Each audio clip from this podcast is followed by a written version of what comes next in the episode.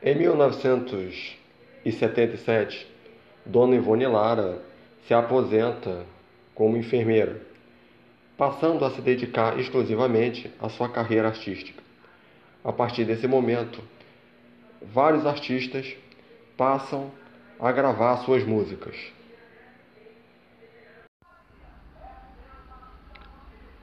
Dona Ivone Lara completou 90 anos de idade no dia 13 de abril de 2011.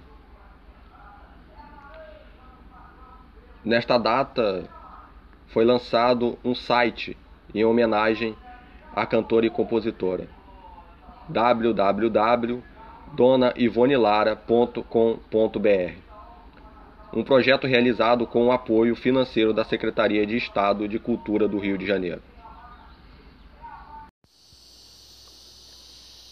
No ano de 2012, foi enredo da sua escola de coração, o Império Serrano, em comemoração aos seus 90 anos de vida.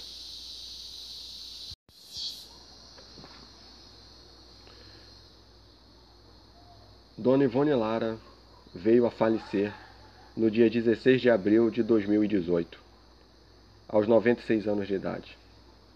Dessa maneira se encerrou a sua trajetória artística. Foi uma mulher muito importante para a cultura do Rio de Janeiro. Meu nome é Luiz Antônio Felipe de Souza, aluno do curso de História da Uninter, Polo Fonseca, Niterói, Rio de Janeiro. Meu RU é 26 44 98 8.